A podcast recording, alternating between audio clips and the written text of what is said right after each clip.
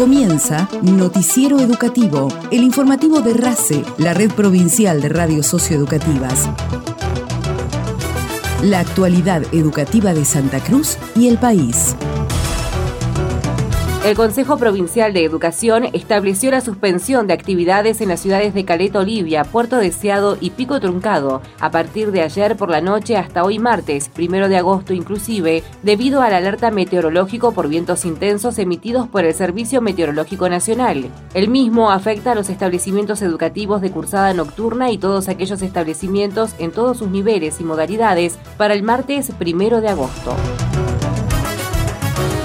se hizo entrega de un mástil y una bandera de ceremonias a la Comisión de Padres de la Escuela de Danzas Casimiro. La vocal por el Ejecutivo del Consejo Provincial de Educación, Patricia Aguirre, subrayó la importancia de acompañar a esta institución que promueve la actividad artística y rememora y fortalece la historia nacional, generando un sentimiento de identidad cultural y a su vez es formadora de profesionales y favorece el crecimiento de todas las personas que la integran.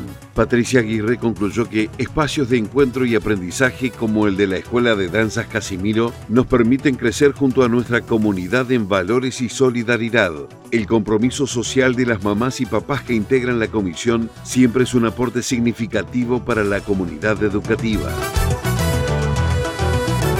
Integrantes de la Coordinación Provincial de Inclusión Laboral para Personas con Discapacidad se reunieron con directivos de la Secretaría de Desarrollo Social y la Dirección de Discapacidad de Pico Truncado con el propósito de abordar las diferentes acciones en beneficio de la inclusión en Santa Cruz. El coordinador provincial, Hugo Lizárraga, destacó el balance realizado sobre el trabajo efectuado en Pico Truncado, ciudad en la que se pudieron articular las políticas públicas que impulsa para el sector el Consejo Provincial de Educación. Así también se está trabajando con distintas capacitaciones, llevando con el movimiento de los jóvenes de la provincia que están organizados, llegando a sus pares, al territorio, con distintas capacitaciones a través de los centros de formación y actualización de nuestra provincia. Con esto estamos dando recursos y estamos dando también la posibilidad a que todos los jóvenes accedan a una educación de calidad. Hugo Lizárraga destacó además que la Gerencia de Comunicación Territorial de Santa Cruz concretó capacitaciones sobre medios de comunicación dirigidas para los jóvenes con discapacidad.